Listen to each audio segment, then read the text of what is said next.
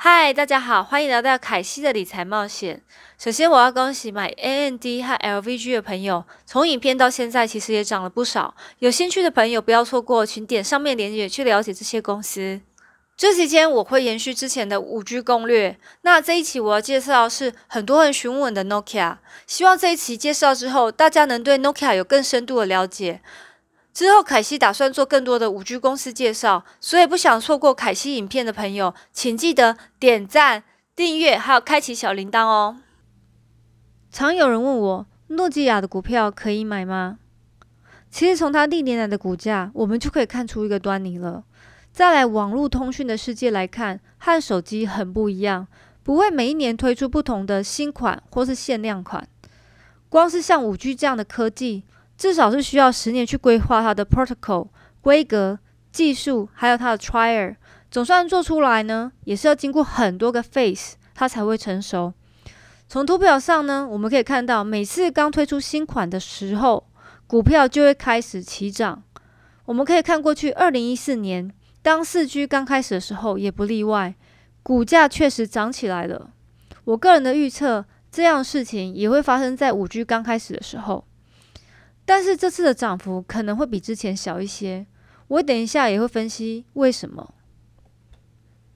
如果有看过我五 G 攻略第一集的，或还没看的，请一定要去看哦。可以回想一下我之前的五 G 蓝图的影片。Nokia 的角色定位是一个 vendor，也就是提供通讯设备给营运商的供应商，同时也是手机制造商。在二零零年初，Nokia 公司曾经掌控了三分之一手机的设备市场。你们可以想象那是有多大？在那个年代，Nokia 每股是六十块美金，股价可是很高的。但至今它的股价已经跌落了，只比四块多一点点。到底是发生了什么变故呢？原来在二零零五年，Nokia 的霸权饱受智慧型手机的威胁。Nokia 内部的 OS 系统也敌不过 Google 的 Android 系统和 Apple 的 iOS 系统。说到底，Nokia 本身就不是专注于软件的一个公司，也因此手机的销售开始一落千丈。在二零一零年，他们最终决定从 Microsoft 雇佣了 Elope 来当 CEO。当然后，Elope 坚信，比起使用 Android 的 Nokia，应该是使用 Windows 的手机的 OS。这个饱受争议的决定，被视为为什么面对三星和苹果，Nokia 失去手机市场主导地位的主要原因。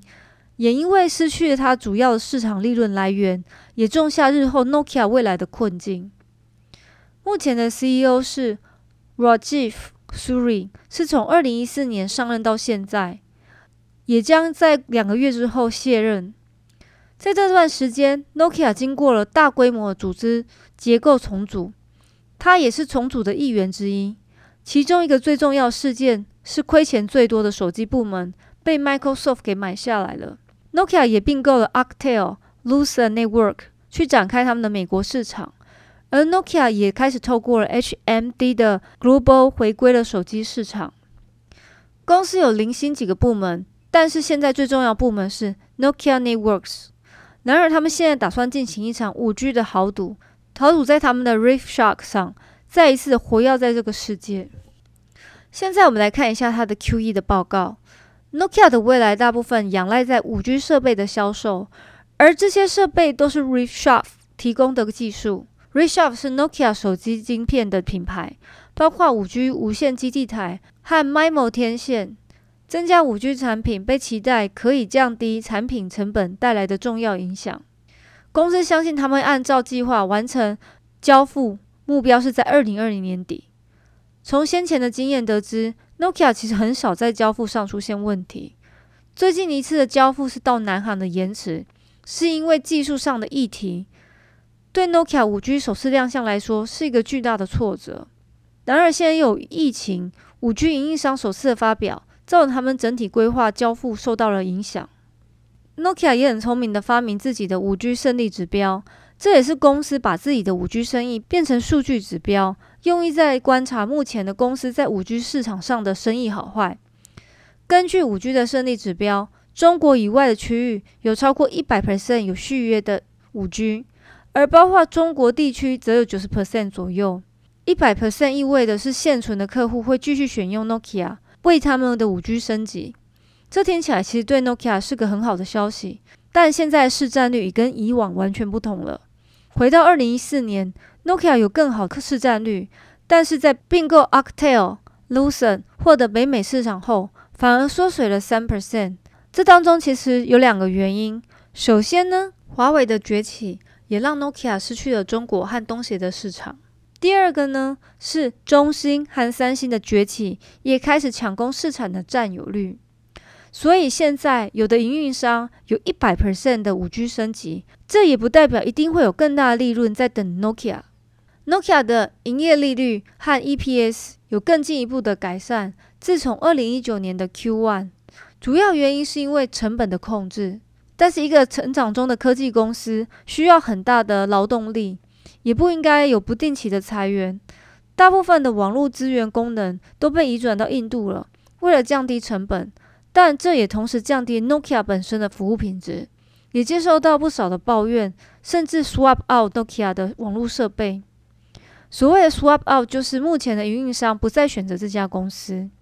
譬如最近闹得沸沸腾的 Verizon 要 swap up Nokia 到三星，但后来 Verizon 虽然否认，尽管成本受到大量的控制，但 Nokia 在财务方面还是有点窘迫。如同预期，Q1 的营业利率被五 G 首次发表延期和供应商挑战而被影响了。最多使用 Nokia 的区域呢是欧洲和北美洲。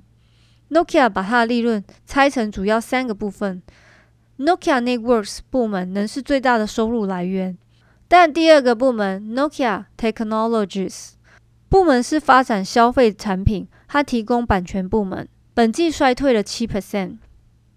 但是因为产品不够有创意，所以这个部门并没有很成功。像是 VR camera，although 在二零一七年就被停止生产，其实财务报告并没有太大的新意。但投资者可以期待去年的第三个部门 Nokia Software 部门才是真正有潜力的部门，也是大家关注的焦点之一。这个部门把营运商的二 G、三 G、四 G、五 G 网络电信整合在云端上。因为是有潜力的部分，我要和大家简单说明一下。在目前，Nokia Software 完成了很多重大的案子，其中包括亚马逊和印度 Airtel 的网络协议。在第一季度，Nokia Software 市场的营收比同期增长了十二 percent。新部门也使诺基亚客户多样化，企业方面的收入增长了十九 percent。在同一时期，华为的企业则增长了八 percent。云业务部门利润丰厚，但是也很多潜在的竞争对手。Nokia 营收在近五年来相当的稳定，但公司的重点是何时才可以有稳定的利润。从图表中你们可以看到，只有刚推出四 G 的时候，营收有稍微昙花一现过。但因为和高科技公司一样，Nokia 也是大量投资在产品研发上，去维持他们的竞争优势。我觉得，如果能再提高一些 R&D 的研发费用，可以加快他们在市场的竞争地位。就我目前所知，华为比 Nokia 至少多了四倍预算在 R&D。这也是为什么华为目前在五 G 发展上可以比其他供应商更快、更成熟。当然，这需要巨大的现金流去解决。我们可以从图表看到，Nokia 其实并没有稳定的现金流。五 G 每年的研发费用已经。大量的用去公司的现金。二零一九年虽然在现金流的部分有增加，也对带来鼓励的政策复活中带来了一些希望。我个人对公司风险的部分，第一点，RiffShaft 的晶片提升了五 G 的产品，但价格上也比对手的 ASICS 成本更高，这可能使他们的利润缩水。很多分析师认为这是 Nokia 做的另一个不好的决定。第二点呢，这行业的收款也不是这么好收的。卖完的这些设备给营运商，必须要等到营运商开始开站台，一一的验收之后，才有办法收到这些款项。里面包含很多技术层面的问题，所以这个现金的回收可长可短，所以在资金的周转率上面是一个很大的考验。在第三点呢。另外，每个国家的政策也会影响通讯这个市场。例如，在印度，国家最高的法院通过了一项管制，通讯公司必须付出追诉许可和宽频的费用。和近期的中美贸易战最严重，也会影响 Nokia 的产品无法从中国运出。第四点，Nokia 目前忙于整合 a c t e l 跟 Lucent，而这也许会使他们竞争优势又更延迟了一些。第五点呢，通常新品的诞生呢，付出的代价特别高，因为当中的隐藏的未知数成本，直到产品成熟前都要不断的花费。总结呢，在短期的趋势来看，公司目前没有什么大危机。五一前 Nokia 股价会因五 G 的亮相而开始往上攀升，并且目前市场供应商不多，所以 Nokia 多多少少都会受益。目前的 CEO 会在今年九月离开。这也象征着会有一批新血的管理层去领导 Nokia 迈向新的时代。在我观点来看，Nokia 曾是一家很好的公司，但因为一些错误的决定导致它的衰落。从一开始的股价历史介绍就可以给长期投资者看到一个很大的讯息。很多人认为 UK 最近决定不要再使用华为，对 Nokia 来说是如虎添翼，但我个人不认为这是一个大转机。因为两千零九年的时候，Nokia Network 或是 NSN 已面临了压力，而变缩了劳动力去确保三 G 的合约。华为在当时还不成气候，而且那时候也没有 OTT，OTT 就是像 WhatsApp、WeChat 这种东西，造成营运商去做成本删减。但那时候已经公司状况不佳了。这一切，我认为跟 Nokia 企业文化和公司的竞争能力有关。如果以爱情角度来看公司的股票，我觉得诺基亚股票是短期可以谈恋爱的对象，但如果是要结婚，我暂时不想和他天长地久。接下来我会跟大家稍微讲一下目前的现行走势。首先呢，从图上呢，可以从蓝色箭头这边看到均线纠结，刚好同时 K D 开口向上，我们可以看红色箭头的部分。再来，目前 K 棒沿着五日均线上行。如果要守住停利点的话，第四根 K 棒蓝色箭头部分指出的地方低点绝对不能破。目前呢，如果有的人请续报。这一期的介绍就到这边结束，希望大家喜欢。投资有风险，一定要独立思考哦。下一期我会介绍另外一家五 G 设备供应商爱立信，有兴趣的朋友不要错过，请麻烦点赞、分享、订阅和开启你的小铃铛哦。你们点赞就是我做影片的动力。还有兴趣讨论的朋友可以加入我 Telegram，那大家一起来分享讨论。谢谢大家，拜拜。